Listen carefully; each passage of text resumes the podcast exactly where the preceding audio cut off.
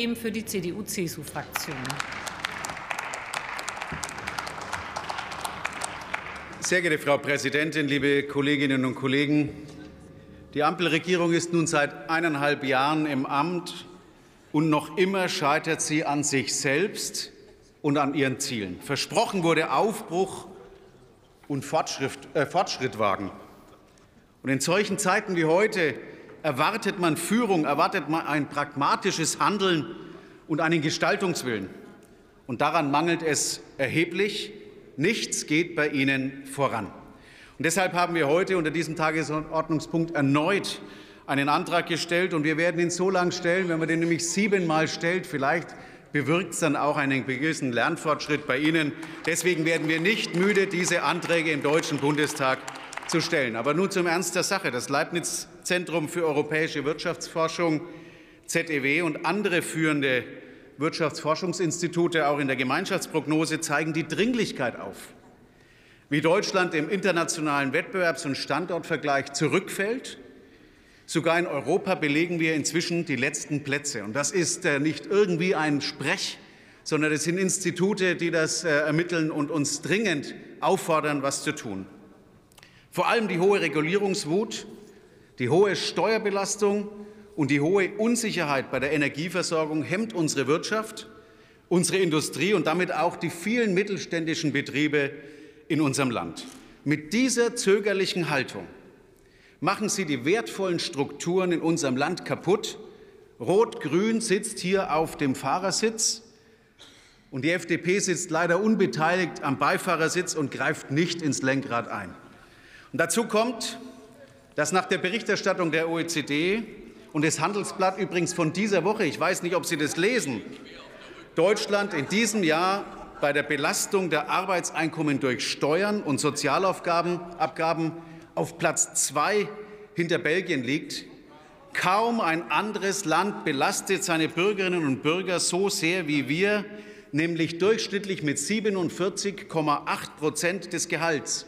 Und hinzu kommen noch die hohen Lebenshaltungskosten für Wohnen und Energie, die sie täglich verschärfen, übrigens auf unnötige Art und Weise. Damit, liebe Kolleginnen und Kollegen, machen Sie die Menschen in unserem Land Tag für Tag ärmer. Das Einzige, was bei Ihnen gut funktioniert, ist, dass Sie alle Ihre Freunde und Familienmitglieder in den Ministerien unterbringen. Das ist übrigens Ihre Umsetzung von Vereinbarkeit von Familie und Beruf. Und was auch funktioniert bei Ihnen, ist, dass Sie die Umverteilung vornehmen von Menschen, die hart arbeiten, auf die Menschen, die nicht arbeiten. Auch übrigens, liebe Kolleginnen und Kollegen, im Klimaschutz sind Sie die schlechteste Regierung aller Zeiten. Denn unser CO2-Ausstoß steigt aufgrund Ihrer ideologischen Verbohrtheit gerade exponentiell an. Also schämen Sie sich für diesen Klimaschutz, den Sie eigentlich predigen, aber in der Tat nicht umsetzen. Und, liebe Kolleginnen und Kollegen, in jeder Debatte begrüßen Sie hohe Steuerquoten.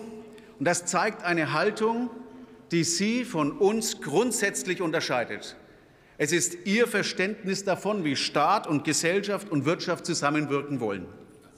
Der Staat weiß nach Ihrer Ansicht besser als die Bürgerinnen und Bürger und die Unternehmer, wie Probleme gelöst werden können. Sie agieren paternalistisch. Sie nehmen den Bürgerinnen und Bürgern erst das Geld weg, verteilen es nach ihren Wertvorstellungen um. Sie steuern von oben. Und wir denken vom Individuum. Das ist ein wesentlicher Unterschied. Und von einem ordnungspolitischen Ansatz aus. Wir maßen uns nicht an und schreiben den Menschen nicht vor, wie sie handeln und wie sie ihre Probleme lösen wollen. Wir sind davon überzeugt, dass die Menschen in unserem Land und die Unternehmerinnen und Unternehmer in unserem Land dies selber besser wissen. Und dafür müssen sie jeden Tag von uns gestärkt werden. Unser Ansatz, liebe Kolleginnen und Kollegen, ist, dass die Unternehmer und Unternehmerinnen aus eigener Kraft Liquidität schaffen und aus eigener Kraft auch die Entscheidungen ähm, befürworten können. Und deswegen brauchen wir Deswegen brauchen wir eine Entlastung der Liquidität. Das heißt, wir brauchen eine Entlastung der Gewinne, die im Unternehmen behalten werden.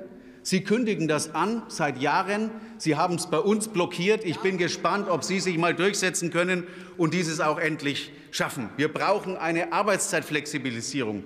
Wir brauchen einen Anreiz dafür, dass man arbeitet, anstatt nicht zu arbeiten. Wir brauchen eine Stärkung von Eigenkapital.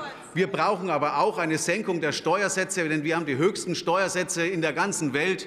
Und das wird endlich Zeit, dass gerade in solchen Zeiten die Steuersätze gesenkt werden, damit eben die Unternehmen ihre Entscheidungen selber treffen können. Liebe Kolleginnen und Kollegen, das sind die wichtigen Punkte, die Sie umsetzen müssen. Sie machen bisher gar nichts, um die Wirtschaft hier in dieser Lage ähm, äh, international zu stärken. Sie brauchen wirklich ähm, hier immer wieder unsere Anträge, auch im Parlament, damit Sie endlich nach eineinhalb Jahren Regierungszeit und Kollege, nach eineinhalb Jahren Stillstand endlich auch vorankommen und die dringenden Fragen lösen. Vor dem Verteilen kommt das Herr. Kollege, ich das wäre eigentlich Ihr Grundsatz. Ab. Damit bin ich fertig. Herzlichen Dank.